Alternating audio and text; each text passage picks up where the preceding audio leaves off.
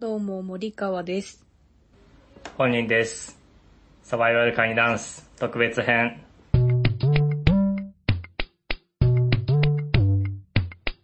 サバイバルカニダンス。見たみんな。みんな見たみんな見たいや、見ましたよ。あれ、やばかったよね。泣いたって言ってたもん ね。本人あれ泣たって言ってたやばいいやあれー、や衝ばい。撃森からだった先に見てねた。んだけどね。そうね。 そうなのよ。先に見て、これはやばいよって言って、うん。みんなにシェアしてたんだけそど。うそうそうそう。いや、まさか、キャベツは葉っぱの部分よりも芯の方が栄養があるとは思わなかった。思わなかったね。まあ、キュウリはもともと噂出てたけど、いやでもビタミン K は知らなかったよ。ー、ね、知らなかったね。うん。マジ。ナスのびっ、くりした。ナスの、なんだったっけあれ。ナス にね。ちゃんと見た本当に。あ見た見たんだよ。み私の方が前に見たからさ、そう本人くんあー2そう回、だ俺二回見てるけどさ、 私1回だけしか 見てないから。いや、皆さんもナスぜひにねね。。ソラニンのパチモンね。そうそう。皆さんもお野菜バグル系 YouTuber はみ、ぜひご賞味ください。ぜひ見てみてください。 じゃあ、こんなところで。まあ、こんな感じ。こここでれはこの辺にしといて。 いや、見ましたね。見ました。南極ゴジラ、回帰請求のすべ南極ゴジて。ラの、うんはい、回帰請求のすべて。え、よかったね。めちゃくちゃ良かった。 ね。本人くんがこんな良かったって言ってんの。なんか久しぶりに見たけど。え、辛口なの俺。うん。辛口でそんなことない。本当に売ってるからね。本当に愛がなんだ見た時もこのぐらいだったけど。うん。そう、私たちのえー南語寺との距離はい感はをい先に話しとくと、私は前作の骨骨山っていう作品を一回見たことがあって、一、人だうけん、それこそバクル系 YouTuber ワーミーの中の人が共通の知人が多いというだけのつながりがあるところで。まあでもそうねもともとまあ芸大にいたから、それなりに劇は何個か見てはいるっていう状態の森川です。はい。えーで、僕は、南極ゴジラという劇団自体、今回初めて知りました。うん。えーこんにち、こんにち博士さん。うんうん劇団、あー、南極ゴジラの脚本をされてる、こんにち博士さんの存在は知ってたんですけど、あ、そうなんだ。えー実際に、そう、脚本を書かれたものを見るのは初めてで、うん。で、感激自体も人生初めて。演劇を見たこともえマあジでりませんでした。あ、そうなんだ。初めてです。いやー、初めて初めて。劇団四季とあかなんも DVD で見ずに来たんだ。うん。そう。DVD で、うん昔好きだった劇団があって、え で、DVD を買って見てたことはあるんだ けど、生で劇を見たのは初めて。知らん情報も出てきた。あ、そうなんだ。ほぼじゃあ、初めてだね、人生で。そうですね。でう、ん。まあ森川と同じく、うん。この、お野菜暴露系 YouTuber ワーミーうん。こと宮地博さんは Twitter で知ってるっていうのと、うん僕と森川がずっと聞いてるネットラジオの名物リスナうんうんー、ということで知ってるけど、実際に演技をされてるのを見るのは初めてでした。うん。うん。いや、マジでよかったね。よかったう。ん。っていうのを前提として、じゃあ、じゃあ、印象に残ったところから。そうね。どっちから言うじゃあ、俺から言うわ。私から僕から行きます。はいえなんで 僕から行きます。どうぞ、お願いします。まあ、全体的な感想として、うん。すごいわかりやすかったなって思いましたう。ん。まあ、ストーリーもだし、うんうん。なんだろう、疑問に思う部分があんまりなかったっていうか、うんうんうん。飛躍してるっていう風に感じるところがあんまりなかったし、うん。前半で見て、あここどういうことなんだろうって思ったところが、後半でうん回収されされるというか、うんうんっていうところもあったりして、こう見終わった後に、こう、もやもやする感じが残らないっていうのが、まず一つ印象としてあるところ。うんうんうん。で、あとこれは、うんでこの、えっ、と、劇は第1幕と第2幕に分かれてるんですけど、前半と後半に分かれてて、うんうん間に休憩が挟まるんですけど、うん。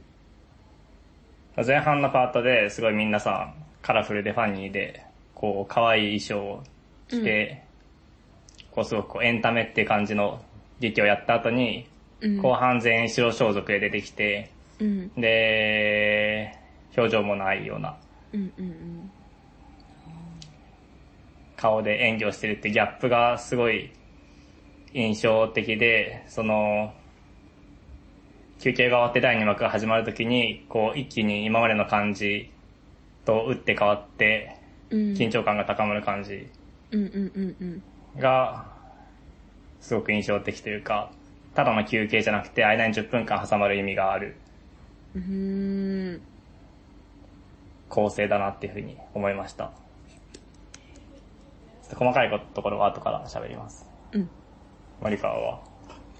森川はね、一番めっちゃ感動した、まあ、全部感動してんだけど、印象に残ってるところはあれだな。めちゃめちゃ移動すること、観客が。はいはいはい、そそううそう観客が15分に1回第1幕は席移動するんですけど。うん。なんかそんな劇をもうめっちゃ見てるっていうことではないけど、こんなに移動したことがなくて、しかも割と高スパンうに。ん。で、うんこれのこう危ないところって、こう雰囲気だったりとか集中力とかが途切れちゃったりとか、うん、うん。こう逆にこう、あ、ちょっと待ってね。自分で書いたの見よう。アンケートに送ったやつ。あああ、そうそう。移動の方にすごい意識を取られちゃう。なぁと思って、その記憶、うん記憶が劇自体よりも何回も動いたなっていうことが残りやすいと思ったんだけど、うん。なんていうのこの移動中でもちょっとしたところで小さく劇が動いてたりとか、それこそラジオ、うんそうそうそうそう。ラジオとかがずっと流れてるみたいな感じで、こううん途切れる意識はないんだけど、でもこう移動とかみたいな危険が伴うことが、なんかいい塩梅、いい塩梅だったんです。 こう集中がう。こうんどっちもちょうどいいぐらい。劇見たいからみたいな感じで移動が危なくなることがなく、ほんとそのうまいラインになってて、めっちゃ良かったのと、もう一個だけ言うなら、その移動によって、めっちゃお尻が痛くなかったのが感動して、そうっていうのもこれえー前回が、お尻が死ぬほど痛くて、長かったのよ。ず、すごい、お尻以外はすごいいい作品だったんだけ ど、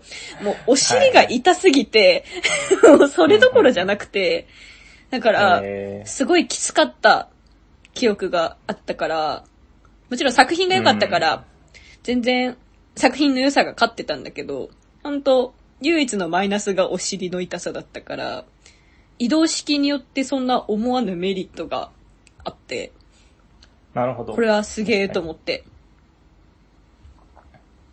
ちなみに森川は何席で見たあ、そうだ、森川は、あの、大きい椅子。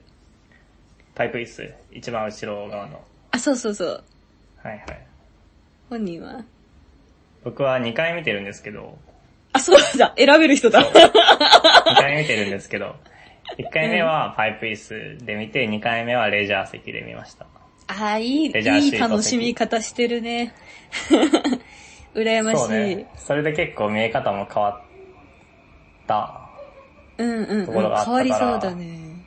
うん、違う席にしてよかったなって感じです。うん。じゃあ次は、ストーリーに沿って。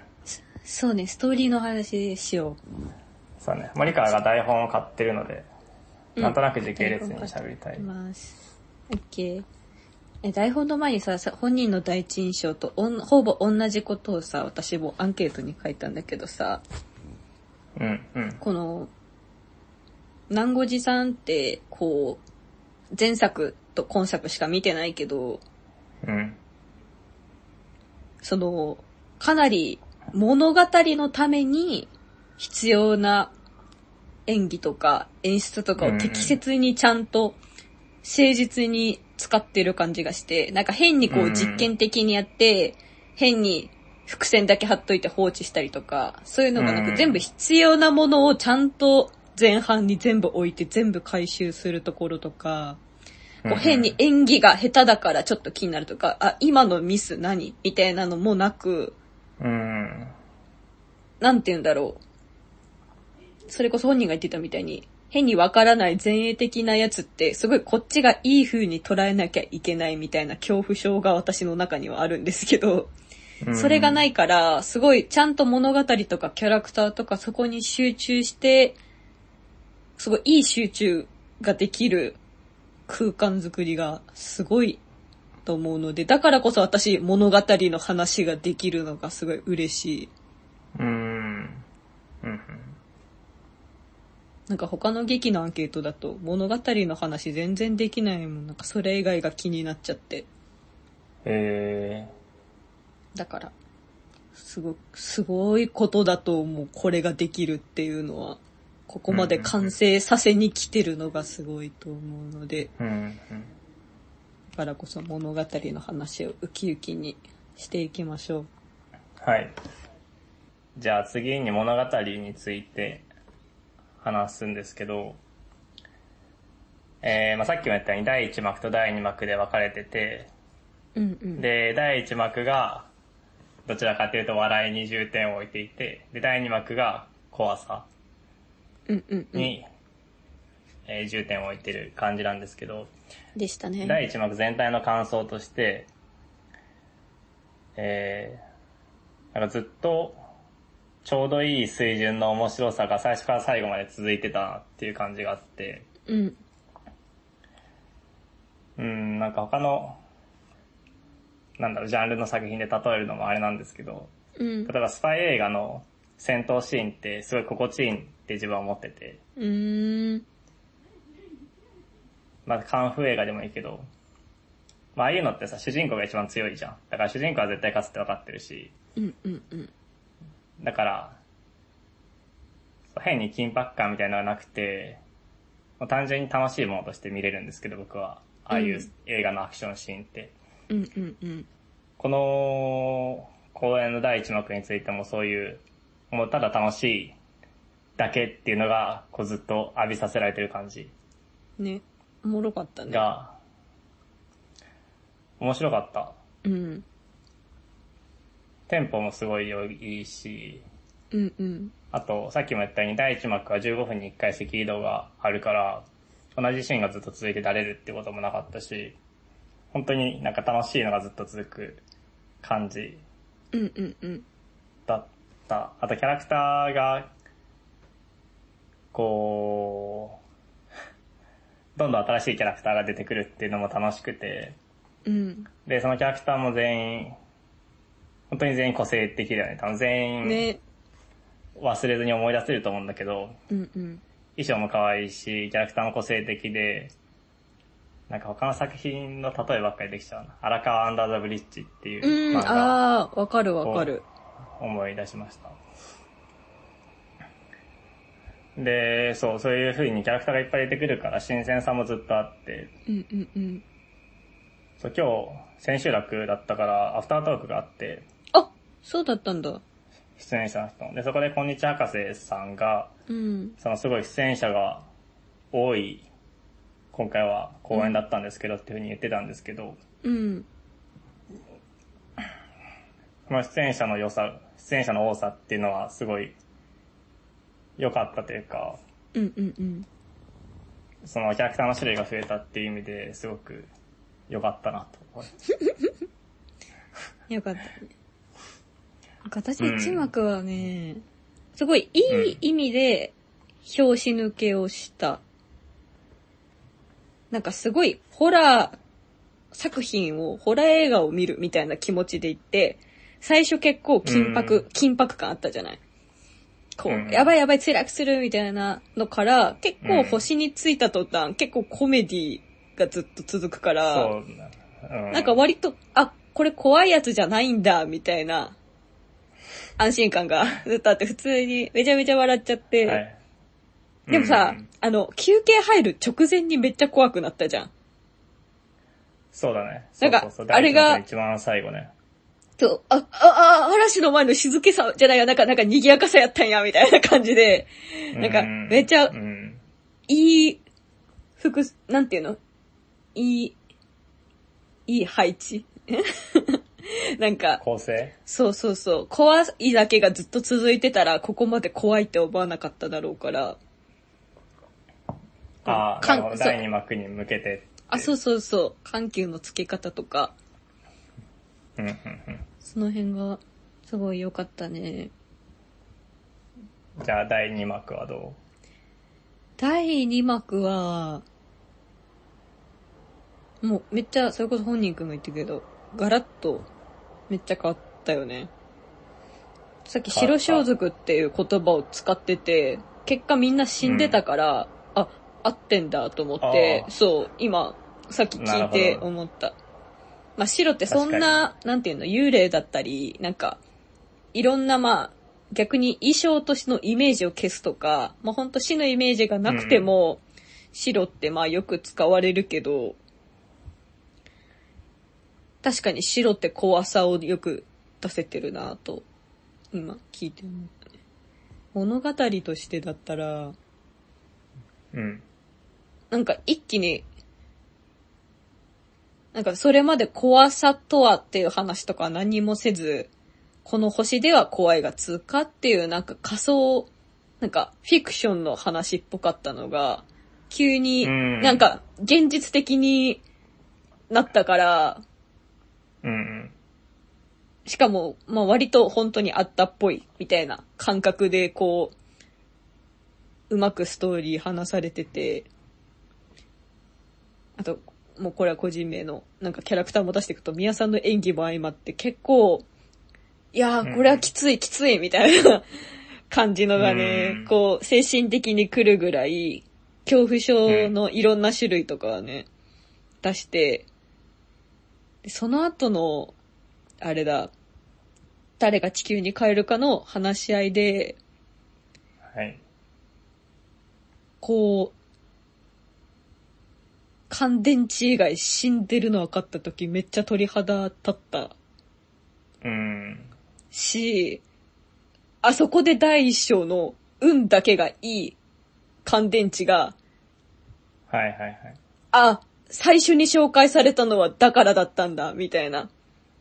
うん。うん。し本当にしかも、また運で、でもそれがいいことじゃなくて、自分は、怖、怖いのがないのが怖いっていうのとか、でもそれってよくあるよな、みたいな、なんかもうとりあえず、めっちゃ脚本す、すごキモってなんかそこで、なんかうわー、うわーってなったんだよね。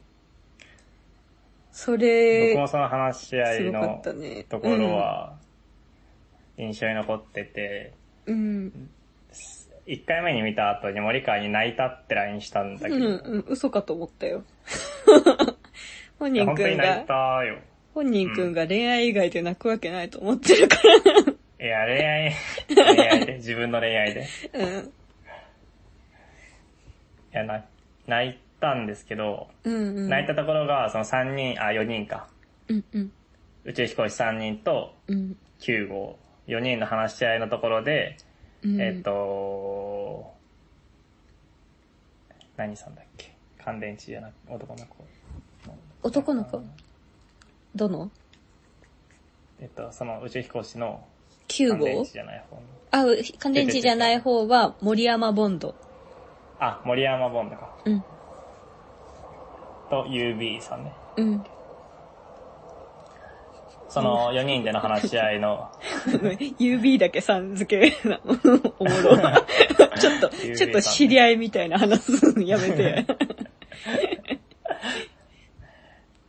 その空いたところが、その4人での話し合いのシーン。宇宙飛行士3人と9号4人で話し、誰が地球に帰るかで話し合うシーンであ、ーそこだったんだ。そう。その中で、その森山ボンドさんが、うん。えーっと、俺は何も手にしてなくて、うん記録にも誰の記憶にも残らないまま、うん地球のが怖いっていうところうんうん。で、泣いたんですよね。あ、そこだったんだ。そこ。あ、で、その後、もう一回、俺が死んでるからかっていうところでも、ちょっと泣いた。うーん。だけど、そう、その、えっと、森山ボンドは、うん。何も残さずに死ぬのが怖いっていう風に言ってて、うん一方で乾電池は運が良すぎて怖いものがないから生きてる心地がしない。で、それが怖いっていう風に言ってて、うん。で、それに対してボンドは、なんか、なんだっけ、贅沢なこと言うなみたいなことを言ってたと思うけど、うん。言っていたね。そういう、た他の人には理解されない怖さ。そのボンドがうんうんうん。何も手にしてないって言ったことに対して、その UB はもう両手いっぱいに持ってると思うけどって言ってたんだけど、そお互いにお互いのい。怖いところを理解して、理解してないというか、うんうんうん。共感はしてなくて、うん。あそこに、その怖いっていうものの個人性、個人的なところっていうか、うん。何を怖がるかって、こう、極めて個人的なことだと思うんだけど、うんうんうん。他の人に理解されるかどうかって、正直どうでもいいじゃん。理解されようがされまいが怖いものは怖いから、うんうんうん。そういう怖い、怖いっていう感情の性質がすごい出てるなと思って。うん。あとその宇宙飛行士の3人の、まあ、特にその男性2人の切実な感じに僕はちょっと泣いちゃいましたね。うん。来たね。なんか今のさ、聞いてたらさ、なんかすごい、宇宙飛行士二人の物語っぽいなって終わった時から思ってたのよ。う UB んだけすごい浮いてるというか、まそうだね。まあだからこそ、あそこの話し合いの時で、自分はここが居心地いいかもなっていう話をしてた時に、まあ納得はしたんだけど、まあ本人くんの聞いたら、ちゃんとこう、三組、なんで言うんだっけなんか、お互いがポケモンの最初の三つみたいな、はい。何なってたんだじゃんけな。んでいいで しょ。ポケモンにしちゃった。ポケモンっぽかったしね、三人とも。そうかな。うん。ぽいよ。だから UB うんのその一言今、そういえばあったわと思って、あなたは手いっぱいにも持ってるっていうのね。うん。そうだね。そう。その、ボンドがすごい焦ってる一方で、UB は結構お気楽な感じで、うん。そこがすごい、ギャップだったなと思うし。そうだね。あと今喋ってて思い出したんですけど、うんその、宮さん演じる9号、大人の9号が、うんうん。電話恐怖症って言った時に、うんうん。その、航空クラブの、うんもう一人ちょっといじめられてたような人が、うん。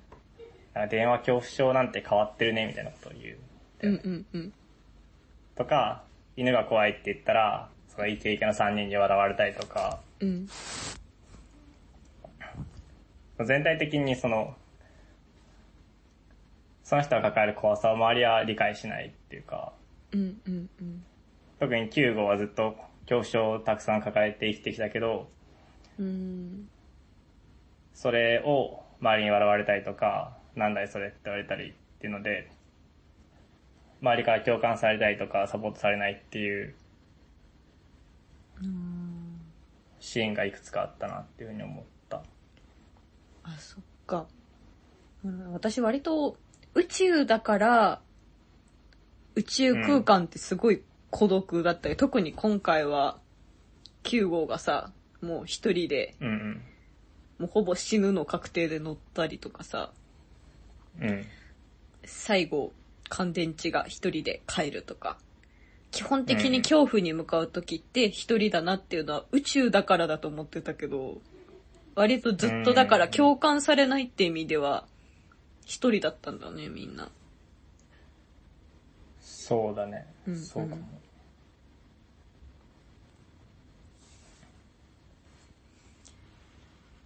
えーねえねえ、個人、なんか、さい、最後どう思った 本当の最後はね最後うん。そう、最後 は、なんか、もうこう聞くのももそううわかあのわかると思うけど、なんか私あんま、こう、ああ、ああって思っちゃって、 別に決して悪いオチではなかったと思うけど、その前がピークだったかなっていう感じがしちゃったな。 まず一番最後に、その、うん9、9号じゃない、えっと、ボン、 ボン ドじゃない、乾電池を、おばあちゃんみたいな乾。電池を、ボケたおばあちゃこうひん。乾電池を引っ張り上げたうん。人うん。は、あれは別に誰でもないよね。誰でもないっていうのは、例えば子供の頃の9号でもないし、うん。新しい人だよね。ああ。私も誰でもないと思ってたけど、今台本見たら9号だ。はい。あれ9号なのか。うん、9号って書いてある。そうか。うん。9号が手を手繰り寄せるって書いてある。ええー、より、よりち、ええー、あマそうなジなんかさ、これ誰でもないからこそ、そう自分たちに、にもこう、宇宙というか恐怖に、うんうん。こう、怖かったけど、こう、君も行ってみるといいよっていう感覚が、ある意味、こう、こっちにもつながりうるかなと思って、でもそれ逆に臭すぎるなと思ったのよ。えー、なるほど。なんか、みんなも、そうだよって急に、別にそんなこと言わんでもみんなそう思ってんのになんでそんな感じになってんのと思ったら、9号やとしたら話は変わるな。そうだね。うん。そう、でも、なるほどね。でも、あれはつけてなかったもんね。頭の針金みたいなのつけてなかったもんね。そうだね。だから本当に、自分が宇宙を目指すきっかけの、いやでもそれはでもあれだもんね。ラジオだもんね。そうだね。うーん。あー、そうか、まあ、はい。えまーあ、でもなんかいくつか、それで言ううんと、解釈がある気がしてて、そうだね。うん。まずはあの星自体がだって9号なわけでしょ回帰星9自体が、うんうん9号が一回、この全部の元素で、あ、その段階ってことか。はいはいはい。で、一回死んで一回戻ったわけでしょうんうんうん。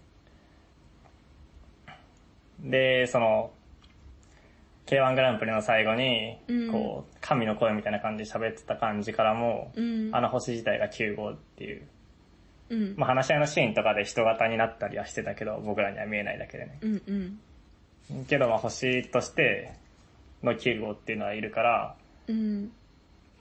まあそう、その、乾電池が本当に地球に行ったかどうかわからないけど、あー。地球に行ったんじゃなく。て、そのはいはいはい。回帰性9から出る、出た後に9号がいる部屋に連れ込まれたっていうのが一個。えー、それめっちゃ怖いね。あ、 確かに本当にそれは一番怖いオチ。ええ怖っ。私もう地球に帰ったもんだと思って、なんか、なんでも南極ゴジラさんってたまにちょっと、臭いところ、臭い、あの、これは、 なんか物理的な話じゃなくて、こいやう、それたまはわかるにちょっと、ちょっと臭いところが、 あるかなと思って、まあ、そこもまあ、みたいな、それ以外が良すぎるから、みたいな感じで思ってたけど、いや、これ地球に帰っててない説うん怖いね。えだ今の解釈はすごい無理があると思う。だって、うん子供の9号がどこから来たのとか聞いてるし、ああ、そっか。し、そう。あっていうのと、あと、うん。あ、いい先言って。うん。言って言あって。と、第1幕と第2幕の間のラジオだけ変なの。その、それまでの移動中のラジオは、うん優しい地球ね。優しい地球は、うん普。通にリスナーからのお便りを紹介して、うんうん。で、なんだ、早く寝てくださいみたいな挨拶。なんかそっけない挨拶だったよね、終わりの挨拶が。うんうんうん。だったんだけど、第1幕と第2幕の間だけ、うん。変な放送になってて、そうだったね。そう、まず、その最初、えー、なんだっけ。多分日付と時刻を言うんだけど、うん。それが、その休憩時間のやつだけ、えー、30何時って言ってたの。ああ、そこは聞いてなかったよ。そうなんだ。台本に書いてあるから、ちょっと今台本見てほしい。うん、ちょっと今探してるから話してて。 30何時って言ってて、で、2度目の優しい地球ですって言ってたの。うーん。でその日2回目、だから30何時だから、この24時を超えても日付が変わらないで、同じ日の中で2回目の優しい地球が放送されてるって感じだと思うんだけど。うんうん。で、喋ってる内容もメールの紹介じゃなくて、その昔ちょっと怖いことがあって、うん。えー電車で知り合いと待ち合わせたんですけど、その頃一人で遠くに行くのに慣れてなくて、待ち合わせ時間の1時間前に待ち合わせ場所に着いちゃって、うんうん。で、早く着いちゃったから近くの森に行って、うん。で、その後待ち合わせ場所に戻ったら、森に行った時間は、なんか5分とか10分とかだったのに、えーその待ち合わせに着いたのが、待ち合わせ時間のちょっと後だったんですよ、みたいな。うんうんうん。そんな1時間もかかるはずないのに、うん。こう時間が飛んじゃってるんですよ、みたいな話。うん。で、全く同じ話を、なんか2回か3回するしてたの。え、全然知らなかった。ループみたいな感じでしててう、ん。で、一番最後の挨拶も、明日が来るといいですね、かな、うっん。ていうことを言ってたんだよね。うんうんそう、これ何だったんだろうっていう話はしたかったんだけど、うん。うん。台本に書いてない。あ、台本に書いてないんだ、うんラジオの部分は。そうだね。優しい地球が流れ始めて、いつものように一日が終わっていくとだけしか書いてない。休憩の間のやつも。ん休憩の間のところのあ、やつがそう。もう、それが第一幕終わりが、うーん、そっか。あ、でもあれだ。優しい地球が流れ始め、流れ始めて、いつものように一日が終わっていく。しかし夜が明けることはない。この星を暗い影が覆っているってなって、次うんう、んあの、過去の話が始まるもん。そうか。うーん。そう、その一番最後に出てきた人が9号だとしたら、うん。わからないけど、私時間が巻き戻るとか、ループしてるみたいなところうん。は、そうラジオも同じようにループしてる感じだったから、え、ねえねえ、あのラジオが話してたのってさ、あの、自分がバイトで、バイトなのにみんなあの帰っちゃって、ちょっとした冗談で詩を書いて、それをテレビに流してっていうのはその休憩時間じゃなかったっけ ?15 分休憩の方 ?15 分じゃないや、移動のやつ。詩を流して、詩を流して間そ違れえて全国放送しちゃったんだけど、誰か見てた人いたら教えてくださいってラジオで言ってたのよ。それ私、間の休憩かと思ったけど、もしかして、公演ごとによって変わってることあるそれか、え、え、それってさ、ナショナルちゃんの過去の話じゃなくて、詩を流しちゃったっていうのは。ナショナルじゃん、過去。あれナショナルちゃんってそうじゃないっけえううん。普通あ、に、違う、ナショナルちゃんじゃないのか。うん、休憩中のラジオとか移動中にそれが流れてて、あ、うん、それはあった。あった、あった、あそれ、はあったよね。あ、じゃあそれが休憩、その大きい休憩じゃなかったんだ。じゃあ大きい休憩の時は私うんあ、の本人と LINE してたから私聞いてなかったわ。 愛してたわ。この乱語字がすごいって話してから全然聞いてなかったわ。そんなこと言ってたんああ、だ。でもどうなの違うのかな確かにその、それは聞いた記憶がある。うんうんあ、でも今日聞いてない、それ。えあ、でもわかんない。覚えてないだけかな。 普通にその時一緒に来てた友達と僕移話し動てる中からね。、で僕移動中メモ取ってたんですよね。あ、そうだったんだ。うんそう。でも、あ、そう、それで言うと、うんそのさ、階段にさ、詩が貼ってあったでしょうん。うん、貼ってあった貼ってあった。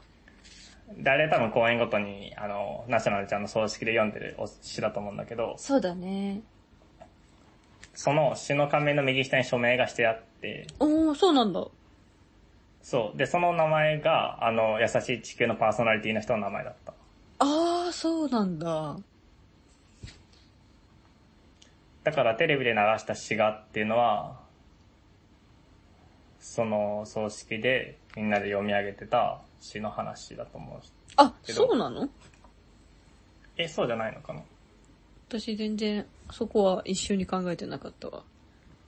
まあでもその絵もすごいいいとは思うけど。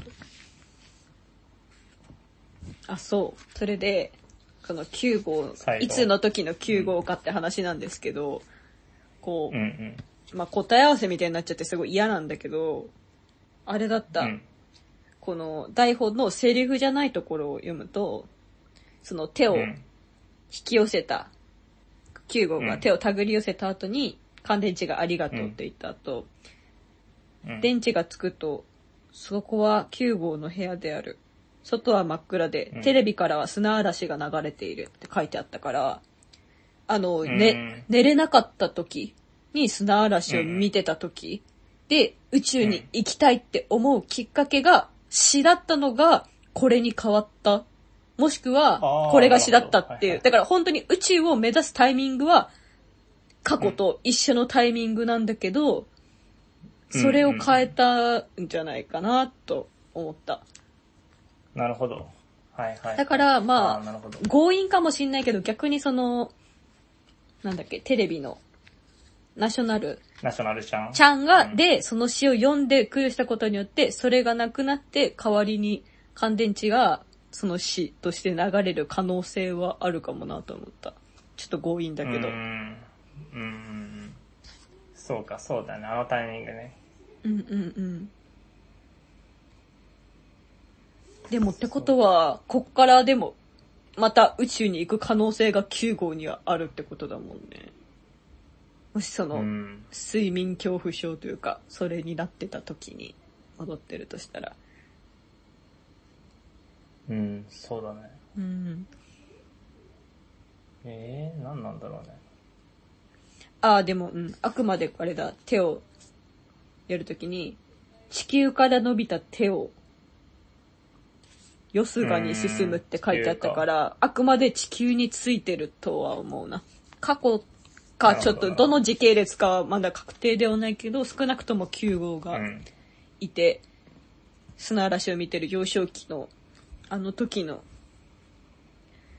旧地球に戻った。えー、ちょっと気になるな、これは。ん気になる、すごく。ね。気になる割と私、すっきりしたんだけど、今。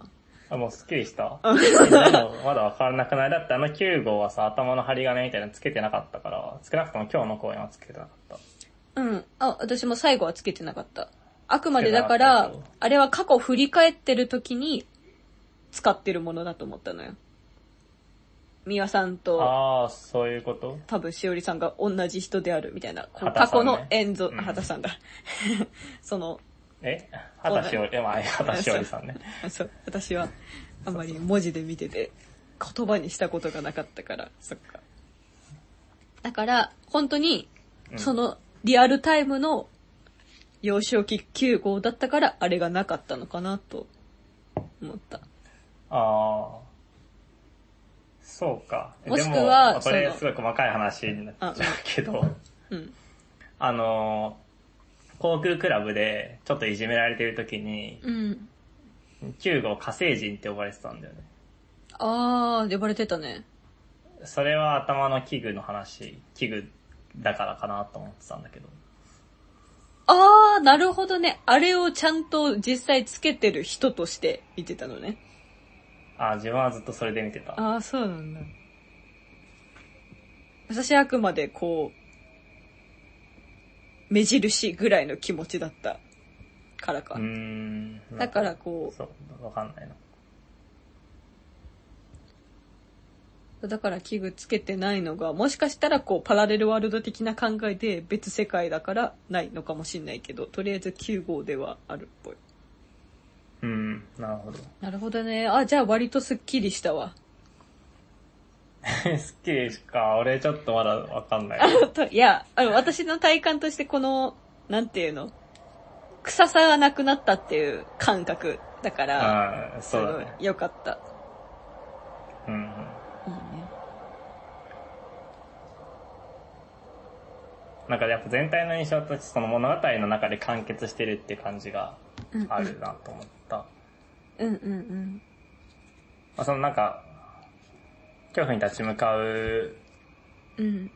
こと、態度みたいなのを観客に示して、まあ観客の行動変容みたいなこともあるかもしれないけど、うん。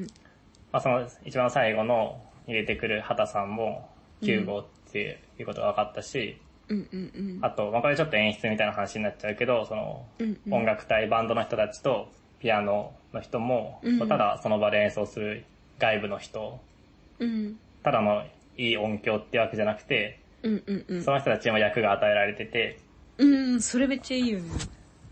そう、その作品の中にいるっていうのが、まあラジオもそうだけど、うん。全部その、作品の中で完結してるっていうのがすごく綺麗だなと思う。うん。いや、すごいね。こんにちは、博士さん。全然さ、中でこんさにち、は、博士さん、すごいね。うん。中で自分はもう一度はなんかすごい売れて、書けない、うん。あの、脚本家で出てるけうんど、脚本家。うん。なんか、まあでもメタ的だからめちゃくちゃ笑っちゃったんだけど、でも、普通にめちゃめちゃできてて、うんうん。なんか、 お、おい、ってなっちゃった。すごいなって。いや、ほんとすごい、すごいよね。ほんとくだらない話だけどさ、こう今までこう、うん書く側とか物語をあんま見なかったの、まあ、見なかったのよ。そもそも他が気になっちゃうことだったりとか、わかんないことが多すぎて、そこまで考えられないとこあるんだけど、多分見るようになったきっかけとして、サバカニとかでうんみんなノートとか書くようになって、だから日頃のちょっとしたこととかを物語にするのの大変さをすごい知ったからこそ、なおのこと、あーこんなちゃんと劇に仕切ってるっ て、怖っと思って。私ほんと、ノートのさ、本当に1分で読めるようなやつでさ、へえとか言って、あ、うんできたできたとか思ってるのに。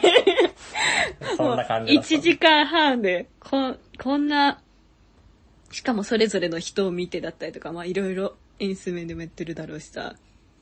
うん。いやー、すごいね、徳を積んでいるね、と、 思いました。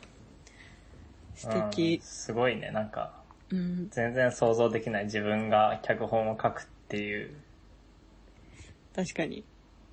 だから、どなんか意味がわからないあれを書ける人がいるっていう、ね、本当に意味わかんないよね。意味わからない。じゃあ、じゃ演出、演出。演出。うんうんうん。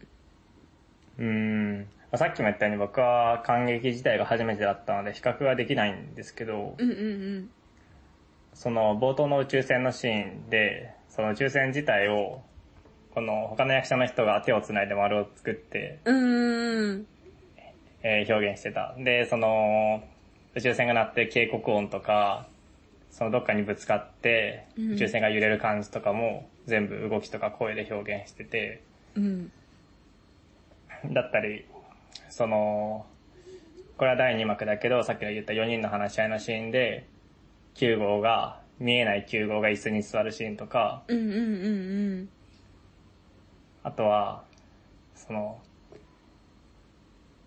えっと、これも第2幕で、で、宮さんがパイになって、うん。うんうんうん。えっと、。車を運転するシーンがあるんだけど、あったね。車の段ボールを人が持って、うん。えーっと、こう走ってる感じを出すところとか、うん。そういう表現のところが、まあおそらくざんすごく斬新なんだろうなっていううんうんうんうん。のがあって、で、かつすごく効果的だなと思って、そこが、まず演出と言われてパッと思いつくところです。うん。最初のロケットのワクワクしたよね。みんな機械音出すの上手かったしね。そうそうそ うそう。ピーピーピーピーとか言ってて。なんかサザエさんみたいにこう人が動くたびに動いてんの。あ、そうそうそう。あサザエさんの揺れる感じサザエさんエンエンディングの一番最後のあ家にそうそうそう収まるところね。あれみたいな感じ。見てない人はそれで補ってください。そうね。あと、うんまあ演出に入るかわかんないけど、あそこのさ、うん。劇場のさ、ブーイかボーイか未だにわかんない。何回か行ってるくせに覚えらんないんだけど、北千住の。はいはい。あそこ、うん元銭湯だったとこ。だけど、あの場所をめちゃめちゃうまく使った演出がされてたなと思って。それこそこう、あーそうプールねとかさ、どっち、うん脚本が先か、そのブーイかボーイが先かわかんないけど、うんこのプールを活かすとか、うん。うん。まあ主に、まあ銭湯の底だけど、なんて言うんだろうな。いいよね。個人的に私、演奏がめちゃめちゃすげーってなっちゃったな。なんかじゃあ全体的に。うんうん。別にそんな。な音楽習ってたってわけとか、なんかそういうガチガチじゃないから、うまい下手とかは正直わかんないんだけど、なんかさ、私がよく見に行く劇って大体こう音源から流すか、もう人のう声んうん。とかでやるしかないことが多うんうくんて、もう本当にスピーカーが命みたいなぐらいなんだけど、うんうん。なんこういう劇のタイプで生演奏って私南極ゴジラさんぐらいしか知らなくて、まあ、多分他に探せばあるのかもしれないんだけど、うん。でもかつこれ、うん。第1回見た後演劇部、元演劇部の人と喋ったんだあけーど、うんうんその人もこういうのは知らないっていう風に言ってた。あ、本当生演奏ってっていうのは。ね、そう、骨骨山のその前作の時もずっと生演奏されてて、へえー、そそのうなんだ。結構楽器のバリエーションもすごくて、打楽器しかり、うんちゃんと弦楽器と管楽器、特に今回はめっちゃ管楽器を私は推していて、なんかゴジラ、うんゴジラの時みたいな管楽器って、やっぱりこう、恐怖っぽさとか、普段聞き慣れないからこその、こう、違和感みたいな感じのがすごい出てたなと思って、かつ広大さとかが。だからめちゃめちゃ個人的に、あんな劇場ってさ、ラッパなんか使うわけないやん、普通の劇団で。だからかっこいい。てか、ラップ、吹けるんがすごいなと思 って。みんなすごい。しかも一人さ、ピアノ弾いてる人演劇しながらやってたじゃん。うんうん。だから、なんかもう、あ何でもできるかな、みたいな感じで。うん。ね。ね。なんかそ、その空間、もちろん多分私は照明とか舞台装置とかがあんま詳しくないから、ちょっとその辺うはん。あんまり言及ができないんだけど、うん。すごいよね。マジで。持て余すことなく場所を使ってたのが結構印象的だった。うんうんうん。正直あそこそう僕のも舞台、あ、ごめん、 あそこの舞台、絶対使うの難しいだろうなと思ってて、でも面白い場所だとは思ってるけど、あそこまで全部をこう、使ってたのは、初めてだったな。うん。すごかった。まあ確かにその、会場の形的にうんうん。赤色なしだったら難しいんだろうね。あ、そうそう。だから本当あと真はん機中に大き材いを。柱があるし、そうそうそう。だから座る位置でめっちゃ変わるんだよね。うん大体、。最初の位置がすごい大事だったりするけど、ある意味そのうん、場所の不利なところをうまいこと全う部んクリアしてってて、確かにね。そういうのがすげえとありましたね。すごいです。僕も最初に見た時に、あ、生演奏なんだっていうふうに途中で気づいて、うんうんうん。多分ね、最初は、その一番最初の席の位置では気づかなくて、うんで、移動して、この角度的にバンドが見えるところになるうんうんじゃん。だからそれで気づいたんですけど、うん。うん。まず、その良かった1個目としてはう、ん。なんか生の音ってやっぱあるんだなっていうふうに思った。うーん。なんか自分はあんまり音楽ライブとかにも興味がなくて、今まで、まああんまり行ったことないし、行ってもそんなに楽しくなかったってことが多くて、そうなんだ。なんか結局さ、音その演奏も歌声も音源になってるやつが一番成功したやつなんだから、いいじゃんって思ってたんですけど、うん。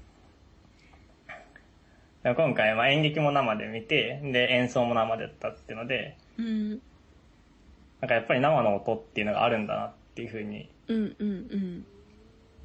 思った。聞こえ方が全然、例えば CD とかで聴くのとは全然違うんだろうなっていうふうに思ったし、うん。それこそベタだけど空気が振動してる感じも分かったし、うんうんで、第1回見た時にその生演奏って気づいたんですけど、うんうん。うん。生演奏とはいえ、ここは音源だろうなっていうところがあって、うん。でもそれを今日見た第2回目で確認したらそこも演奏だったのおがすごいびっくりした。 え、どの辺する第2幕の、うんえっと、フラワーちゃんが出てくるところあるじゃん。あー、あるね。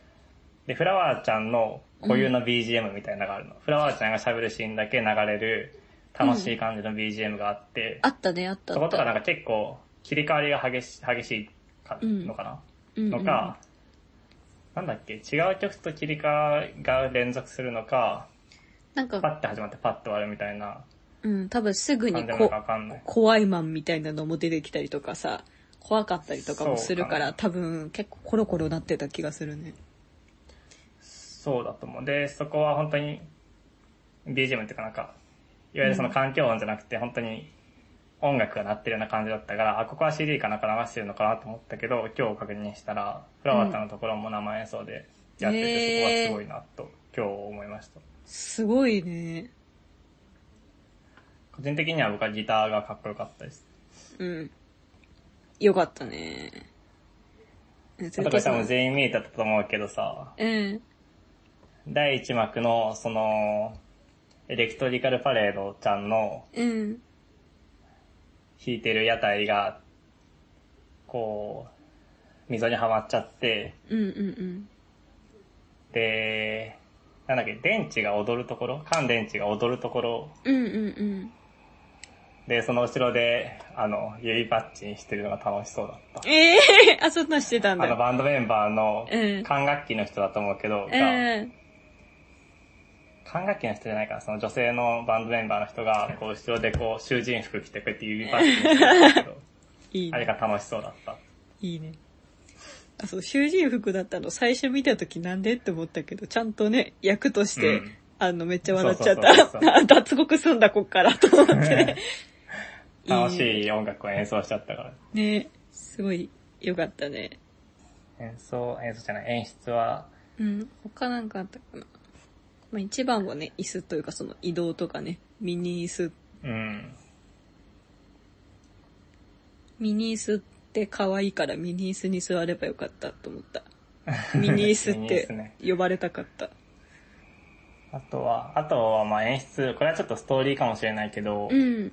そのさっき言ったように、第1幕で疑問に思ったところがちゃんと第2幕でうん。回収されてるというか、その理由が明かされてるっていうのがいくつもあって、うん。例えばその移動時間に流れるラジオ番組の名前が優しい地球っていうタイトルで、うんうん。でもその、野球をやってる焚き火ちゃんは、うん。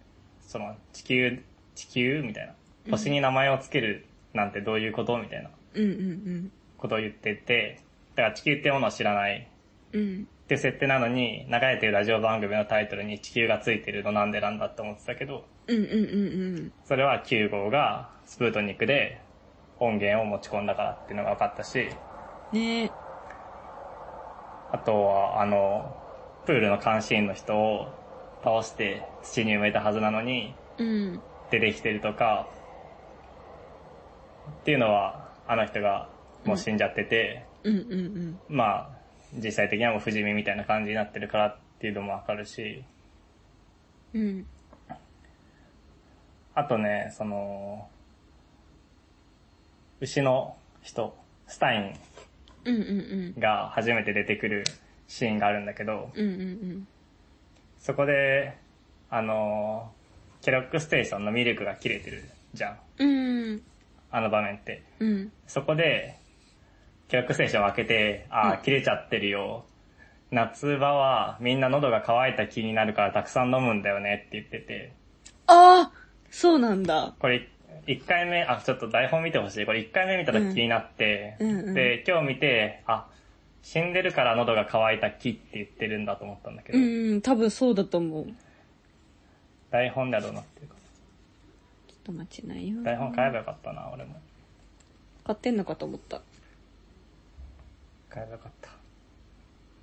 椅子の場所で言ったらあ、メイン車のところのシーンだと思う。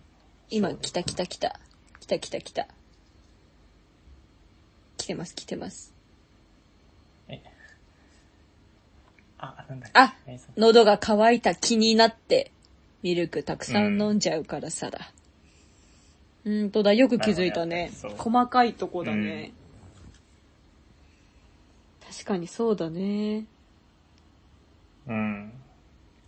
そう。だからお金かかんないのか。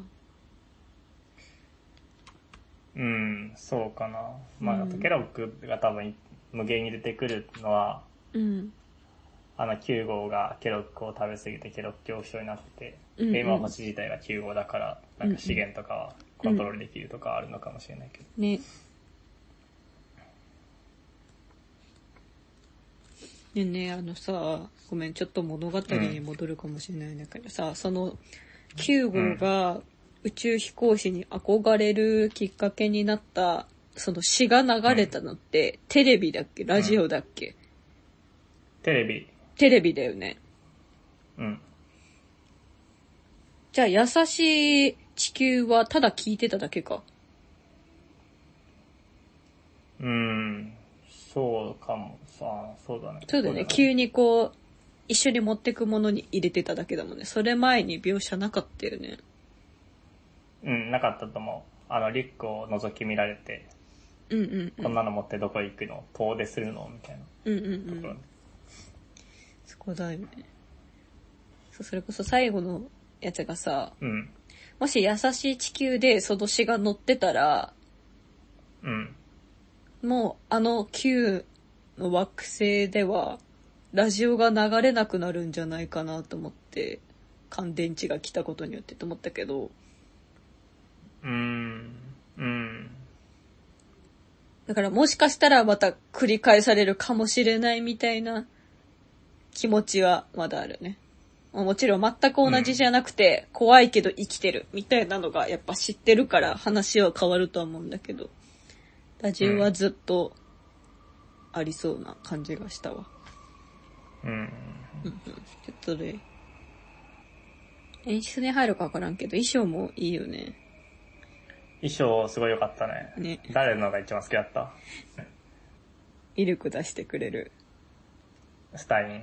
スタインのめっちゃこう、体格に合いすぎてたよ。めちゃめち ゃもう、見た目でずっと面白かった。 あ面白かった。ね、話し方と顔とかももちろん含めてなんだけど、いや、あれは、わかるわかる。ね、すごいね。頼りがいがある感じだよね。ね。僕は衣装単体で言ったら、うん。プールの監視員の人が好きでしたね。あー、ジャージの何さん湯気さんかな。うんうんうん。えー、すごい可愛かった。かわいいね。緑のジャージの。うんうんうん。南ゴジさんはね、確かに衣装、前作もめちゃめちゃ良かったんだよね。えー、そうなうんんだ。かなり、この空間づくりに大きい影響を与えてる気がする。うん色合いとかバランスとか人によってのこう、あれすごい、ちゃんと見てる気がして、うん。いいよね。それこそさ、に、に、二幕のさ、みんなが同じ白っぽい服着てるともさ、あれもちゃんと、それぞれにさ、いろいろうん。個性が出てるっていうと薄いけど、白の中でっちゃてん、ことね、ちゃんとしてたもんね。それこそさ、全員同じ白のやつ、服でも別に良かったと思うのよ。その、ただうんう、ん死後の世界だとしたら。うん。そういうのじゃなくっていうのがいいね。そうだね、そうそうう。ん。まあ、全員分はちょっと記憶に残ってないけど、あのーうん。森山ボンド役の人が白で、うん。なんか、ラルフかなんかのスイングトップを着てたのが印象的だっ全然見てなかった とか。いや、マジでいい。た。でも衣装は本当に、そう、さっき言ってたけど、バランスがすごいいいよね。うんうん。登場人物内で被ってないし、全員、全員同じぐらい離れてて、うんうんうん。で、キャラクターにもあすごい合ってる。その、特にエレクトリカルパレードさんの衣装がめちゃくちゃうんうん。キャラクー。ター通りだなと思ったんだけど。ねそう、スタインとかはもうさ、種族として人間と違うから、うんうんうん。あれ。だけど、それが一応みんな人間っていうかまあ人型なわけじゃん。うんうんうん。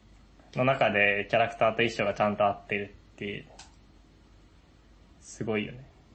待って、あ、ステインとさ、ナショナルだけスタさイン、ね。ステイン、 スタスイタインンは歯の汚れだから。と恐怖症になりうるけ ど、違う違う。スタインとナショナルだけさ、うん異質だよね。他みあーそんうだねな、ナショナルは、そう、人間というか、ちょっとなんか、たどり着いちゃったみたいな感じでみんな言ってるじゃうんうん。個人的に地球を知らない焚き火もちょっとよくわかんない存在だったんだけど、ね、み地んな球人じゃないんだもんね。ね。なんか、こう、もともと多分おそらく9号が生み出したであろう、うんうん。スタインとかも、こう死んでる扱いなんだと思って、ああ、そう9号が生み出したのかな。あ、だから想像してるものみたいな、存在しないものとして多分共通で捉えられてるんだけどさ、あ、そうなんだ。漂着したわけじゃなくて。牛人間が、じゃあ、たどり着いた他のの星から来たんじゃないあそういうことでも一応物語の中では漂着したって説明されてたあし、、本当あ、それし、見逃してたわ。あの、脚本家の人もさ、うん。今日博士演じる脚本家の人も、あ、そう、は漂着月したって面で言ってた。そう月面でうん劇をやったら面白いかなと思ったらガソリンが切れてって言ってたけど、だからみんな漂着なのかと思ってた。あ、そえ、スタイン、そう話されてたいや、あ、話されてない。あそう、だからその、博士の人だけかと思って、あ、でもそれ以外の人とかも、うなずいてて、ナショナルちゃんじゃない、あの、うーんエレクトリカルパレードちゃんとかも、帰れるんだったら帰りたいって言ってたから、その辺でうなずいてたジャージの人とか、その辺の人たちは人間なんだろうなと思ったけど、その時のうんスタインとかを見てなくて、あーあー、気にしてなかったなんだ。か、だから帰るとかじゃない気がするのよ。多分恐怖症から生み出されてる気がすんだけど、うん。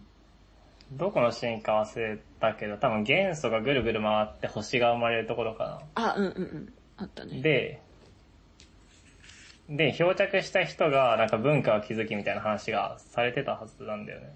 うーんうんうん。だからそれぞれが故郷があるみたいな話をしてなく、もうしてるシーンもあるけど、一応全体として漂着したって言われてる、説明されてるところもあって、うん。だからまあ全員そうなのかなと思ってた。あー、なるほどね。じゃあ。それで言ったらナショナルちゃんもさ、9号と一緒に来たって言ってたじゃん。あ、そうだね。うんうんうん。そう考えるともうさ、スタインだけなんか怖いよね。書くってこと。か、ほんと、怖かったよ。 今思え ば。あれ一番怖いかも。あんだけ面白かった分。集団幻覚みたいね。ね確かにそうだよね。しかもあれだけこう、存在しなかったらめちゃくちゃ怖いね。だってさ、第2幕のさ、開始のうん。理想の1回エンディングみたいなのが流れたじゃん。うん。そのう時んスタインが暴走して、なんか撃たれちゃって血が出て、みたいなうん。感じになったからさ、うん。 なんか、何スタインって。ちょっと、スタインだけ怖くなってきちゃった。え、でもあなた野球の人たちも襲ってたよ。あ、そっか、襲ってたか。みんな襲ってたか。そう。 じゃあ本当にスタインが何者かちょっとわかんないまんま、演出の話しようか。ねあの人が、あの人があの星の資源を全部賄ってるんだから。ああ、そうだよね。だからそれもなんだからか、そういう意味では、そうそうそう、うんそういう意味では、うんうん確かにその、9号が生み出したみたいなちょっと待って。これの、のでもおかしくないと思う。あ、はい。はいス。タインのさ、登場人物紹介の、うこのん。台本の方に、うん。スタインは、うん半獣半身の牛人間、エネルギーステーションが彼の仕事場だ。年中忙しく働く彼は自宅に帰ることは別途にない。彼の自宅の4畳半の和室には、ちゃぶ台一つとテレビ台、テレビが1台だけ置かれている。テレビでは牧場を映したビデオが流れている。彼が仕事で家を開けている間もずっと流れているって書いてあって、今うん一瞬こう砂嵐と繋がるかなと思ったけど、ずっと牧場を映し出されてるから余計本当に怖くなっちゃった 今。話して話ができなくて怖か った。怖い。スタイン、スタイン、スタイン一番怖いね。ちょっと、だって何にも最後なんか、ね、触れられてないのも怖いよね。そうだね、スタインは結構。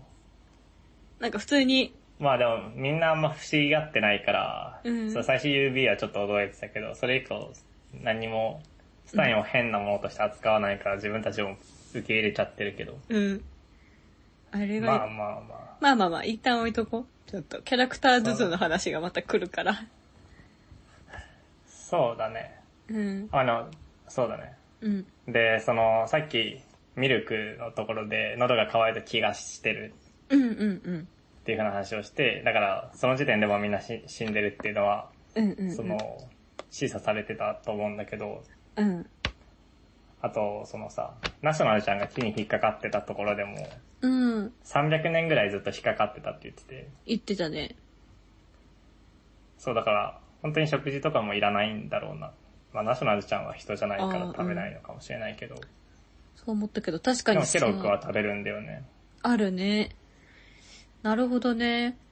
ぽいね。いろいろ、もしかしたら台本探せば、もうちょういんちゃんと死んでる伏線があるかもしんないね。うん、そうかもね。うんうん。そうかも、そうかも。うんうん。うんちょっと待って。あなんかー。あー、でも、あれは冗談って言ったわ。あの、どれワーミーさんがさ、あうん。 の、ワーミーって言うなよ。はいね。はい。 あ、そう、パイが、こう、他の出場者を事前に毒で殺したからみたいなうん話をしてたじゃん。うんまあ冗談って言ってたけど、もしあれが本当だとしたら、うん。じゃあ本当に消失の方を毒でしていたってことかなと思っちゃった今。うんそう。そう、それ死んもではいさたよね。あ、そうそうそう。あのー、いや、そう、なんだっけ。ナショナルちゃんかなうん。が、多分最初に出てきたぐらいの時に、さうん私は、あ、違うな。あれ誰がやってたんだっけうん。言ってたのはナショナルちゃんだと思うけど、うん。うん。その、私が見てきた限り、この星に来た人は、来る時に死んじゃうか、来てから数日以内に死んじゃうんです、みたいなあー、ことを言ってて、言ってたね、2あれ枚の。死ぬ、あれの死ぬってどっちの意味なんだろうって思った。うんうんうんうん。確かにね。でもお墓がいっぱいあるわけでしょあれそはうださ、ね。うん、あれは、あれはお本当葬式をやったっ人、てことなんだろうね。じゃあ結構人はいっぱいいるんだね。なんかナレとか、どっかのナレーションでこの星には大体300人ぐらいいるっていう風に言われてて、うん、言ってたね。そう、全員を説明しようとすると時間がかかりすぎるので、うって言ん。ってたけど。だから結構人はいる。うん、うん、うん。人、人っていうのは人類ではないかもしれない。うん。私は彼と一緒にスプートニク9号に乗って星へやってきましたから、ここへやってくる人すべての人を見てきました。大抵の人はここ、この星にやってくる時か、やってきて数時間のうちに死んでいきます。これは本当にだから人間としての死の方を言ってるんだろうね。そうだね。だから UB とか、うんえっ、と、ボンドが経験したしってことね。そうだね。ナショナルちゃんが焼かれたやつじゃなくて。うんうん。でさ、第2幕の最初うん。の、あのーえっと、9号がいろいろ恐怖症の治療とかをされるシーうン。んうんうん。あのテンポの良さすごくなかった。第 2, 幕2章の、2幕の方のあ、2幕2幕。 よかったね。おもろ2かった幕の方の犬に噛まれて、最初恐怖症になって、そっから、うんいろんなせん医者が立ち入れ替わり立ち替わり来て、うん電気ショックとか、うんうん。えー、水に落とされるとかっていうのを経験されたりとか、あ、そっちか。うん。あ、あれ冷蔵庫だと思った。私なんか違う方、乾電池がもう一回、マット、マット先生か誰かに、なんかやられるとこあーはいはをい想定してて、もう一回叫んでるところだけ それ思い出しちゃったは。違った違った。穴が開いてる方、穴が開いてるところを言ってくださいって言って顔をめくるところ、うん、そうそうそう。冷蔵庫から脳みそが出てくるやつね。違う違。そうこ、まあそこもそうだけど、その、うん。 9号のうん。治療のシーンのテンポの良さがすごい怖かった。テンポがいいからこそ怖かった。もあ、そうなんだ。う本当に9号が抗えないで、うん。もうこうただただいろんな過激な治療法をさせられてるっていう感じがそのテンポの良さからも伝わってきたし、うんうんうん。そう、そのテンポの良さ、手際の良さっていうのはすごい怖かった。より怖さを強くしてたと思う。そうだね。あれ、親の怖さも出てたよね。怖いさね、。逆らえないみたいな。うん。あなたのためなのよ、みたいな。あ、そうそうそう。そうちゃんといろんな怖さをちゃんと書き出してるんだなってうんうなんっ。たね。 9号が喋らないんだよね、第2幕は。そうだね。一切。うん。これアフタートークで言ってたんだけど、もともとセリフがあったらしい。あ、そうなんだ。うん。へえ。でもないのはすごい効果的だと思った。ううん。ん。なく、なくしてすごい良かったと思う。うんなんか子供の頃の9号とかすごい怯えてる感じだけどさ、うん。し、今大人になった9号、宮さんがやってる時も、怯えてる感じはあるけど、うん。なんか表情だけ見るともうん。う、なんか麻痺しちゃって感情がないみたいな表情に見えるんだよね。うんうんうんで、特にその宮さんは前半でパイを演じたからさ、うん。うんうんパイのあの、道化みたいな感じからうん。う、ん。一気に真っ白い、あ、ちょっと、宮さんはちょっと、ちょっとだけ緑っぽい服着てたけど、うんうん。服に、えー変な針金みたいなのつけて、うん。こう、もう感情を失ったみたいな顔で、第2幕の最初に出てきたから、そのギャップがすごい怖くて、そこで一気に、うん。こう、緊張感みたいなのが高まった。そうだね。言われてみれば、なんか宇宙船にの任命された後、もううん。出れなくて、こう、もう出るしかないってなった時、顔自体は怯えてなかったのよ。行動とか仕草だけ怯えてたから、よりその感じが出てたね。今思い返せばと記憶だけだからあれだけど。うん。そうだね。確かに怖がってることの表現ってさ、うん叫んだりとかさ、まあそれこそエレクトリカルパレードちゃんみたいにさ、うんうんなんか暴れたりとか泣いたりっていうことだ、がベタだけど、うん。うん。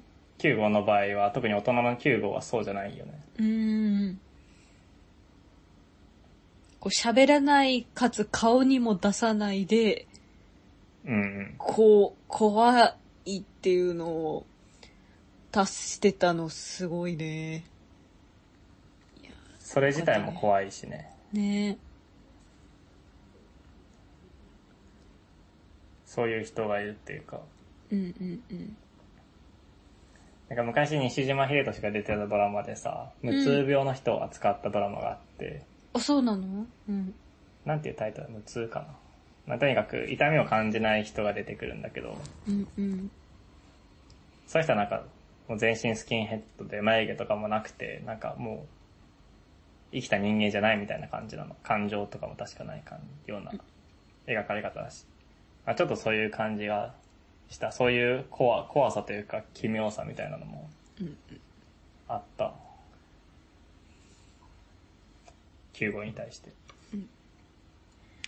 あ、演出で最後言うなら、あれは良かったね。あの、こう、最後地球に帰る時とか、まあ、基本的にロケットあの台車にしたこととか、最後地球に帰るまでみんなが少しずつ押してるのが、こう、あうーん、うんとして表されてる感じとか、ああ、確かあれ、運あれだね。うん、なんかそれがね、まっすぐ行ってなかったしね。そう、なんとかなれ、なんとかなれって言って、なんとかなってる感じがね、確かに確かに。だから個人的にな、最後のオチとして、絶対最後、あれうん手は取れないと思ってたのよ。過去の9号だから。だから通り過ぎて地球に着くっていうかとかと思ったら、こう掴み取ったのが、うんうん。なんかすごい意外でびっくりしたんだけど、今思えば、うんまあそれを運を掴み取ってるのでもあるし、こう、今まではなんとかなるだったのをなんとかしたみたいなところにもちょっとなんか、怖いところからうんなんかちょっと違う感じになった感じがいまして、結構ドワッとしたね。うんうんあの演出良かったなねるほどねみんなが惑星になって踊って、割うんと、その時エイリアンズだったっけ流れてる曲。そこだったかわかんないけど、みんながこう、ふわふわしてる中、怖さをずっと向き合って、こう、でもどうにもできないみたいなのがよくあの台車とか、みんなのバランスとかが、配置のバランスが良くて、すごいあの、うん時間の流れ方は素敵だったなと思った。うんうんうん。確か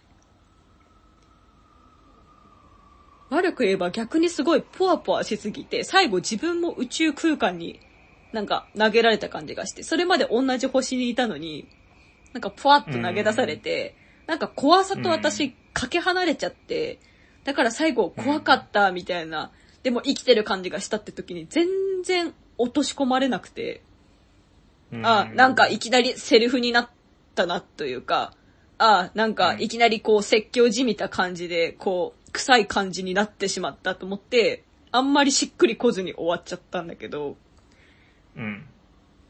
だからその終わった当初としては、宇宙空間になぎ、なんかこの、置いてかれた感じがある意味怖さでもあるから、まあ結果怖さを感じなかったけど、同じ怖さではない何かを、まあ怖さとして残ったから、考えることができたから、それはそれで良かったなと思ったんだけど、だからあのほわほわさが、なんか良くも悪くも、すごい不思議な気持ちになって終わったな。その見た当初は。演出が。だから第2幕ってすごい怖さっていう感じでさ、さっきまとめたけど、怖かったのうにん最後怖くなくなったから、うん。うん。なんか、それが怖かった。 だから、乾電 池に、乾電池に戻っちゃったんだよ、さい途中の。うん。だったんだ最よ後ねのそのシーンで言うと、うんそのみんなが踊りながら乾電池の台車をいろんな方向に押してって、うん。でも最後、その、9号とすれ違うシーンは、その二人以外は全員吐けるじゃん。うんうんうん。それがね、すごい宇宙っぽく見えた。夜空に見えあー、えー。ロマンティック。た。第2幕はさ、あの、うんセットがないじゃん。背景がなくて。そうだったね。うんうんうん。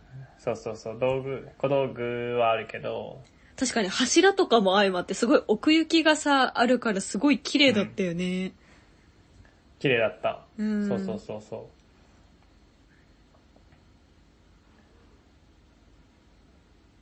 あとライトとかもね、多分夜空っぽくなんか、釣り下ろされてる照明があった気がするんだよね。ああ、そうなんだ。そうそうそう。それもあって無意識化に多分、もう本当に宇宙になってたと思う、最後。うーん。あの、アフタートークで、こんにちは博士が言ってたんだけど、うん。ソ連がうんうん。無人ですって言って、うん。ロケット打ち上げたけど、実は中に人が入ってたんじゃないかっていうのは実話らしい。うん、そうだよね。あ知ってたうん。だから、めっちゃ怖かったもん、あれ。知ってたのか。あ、しょんぼりさせちゃった。そう。で、なんか、うん、実はカモその元ネタの話っていうのは、うんそのソ連がロケット打ち上げて、うん、で、そのソ連以外の国の、うん、なんていうの、この宇宙局みたいなうん、機関が、そのソ連のロケットから助けてくれって言ってる信号をいろんな国がキャッチしたんだって。うん、で、それに対してソ連は、いや、あのロケットに乗ってるのはマネキンと、あと人間の声を録音した、えっ、と、レコーダーだけで、うん、で、まあそのレコーダーが、その、助けてくれっていう信号を出してくれ、出してるんじゃないかっていうふうに言ったらしいんだけど、うん、そう、それが、それから着想を得たっていうふうに言ってた。うん。いや、あの嘘みたいな話の怖さをよくあそこまで、こう、みんな演じてたから怖かったね。うん。個人的にケロックがなんでケロックが出てきたんだろうって思っててずっと。ああ、確かにね。それこだそ、から、あの、なくても成り立つよね。牛人間がいなくとも。こうう、んケロック全般なくても。そう。だって、あの星の人たちは多分食べなくてもいいわけだし。それこそ幼少だから期エレクトがニ、カルパレードちゃんが言ってた、うん、あの、ケロックのおまけの人形の都市伝説、うん、黒い人間が入ってたって。あはいはいれが本当、本当にある都市伝説なのかなと思ってたけど、調べてもちょっと出てこなかったから、あ、そうなんあれはだ。多分作り話だと思うーん。ありそうなのにね。う。ね。ケロックね。いやいや。ケロックはちょっと、わかんないね。ね。ケロックわちかょんっとなわい。かんないね。ちょっと、難しいね。ケロック買ったのそういえば。ケロック缶うん。は買ってないですね。グッズは靴下だけ買った。ああ、そうなんだ。ケロック食べてなかったあれ可愛いケロック、厳密にはケロックではないんだけど、コーンフレークを食べましああ、そういうことね。た。そう。ちょうどあの、舞台で出てくるみたいな、うん。あの、銀色の器も家にあったから、ね。小道具盗んできたと思った。うん。いや、よかったね。ちょっとえ演出の方また思い出したら話してこうん、つそうだね。あ、まあ、あと、う。うん。本当一番最初の話に戻るけど、席移動に関してで、うん。その席移動するごとに場面が変わるっていうのは、うん。なんかツイッターで見た感想だと、遊園地のアトラクションみたいって言ってる人がいて、うーん。それもすごいわかるなと思ったし、自分は結構、なんか紙芝居みたいだなと思ったんだけど、ああ、うんうんうん。うんうん。なんか舞台がね、変わる感じ。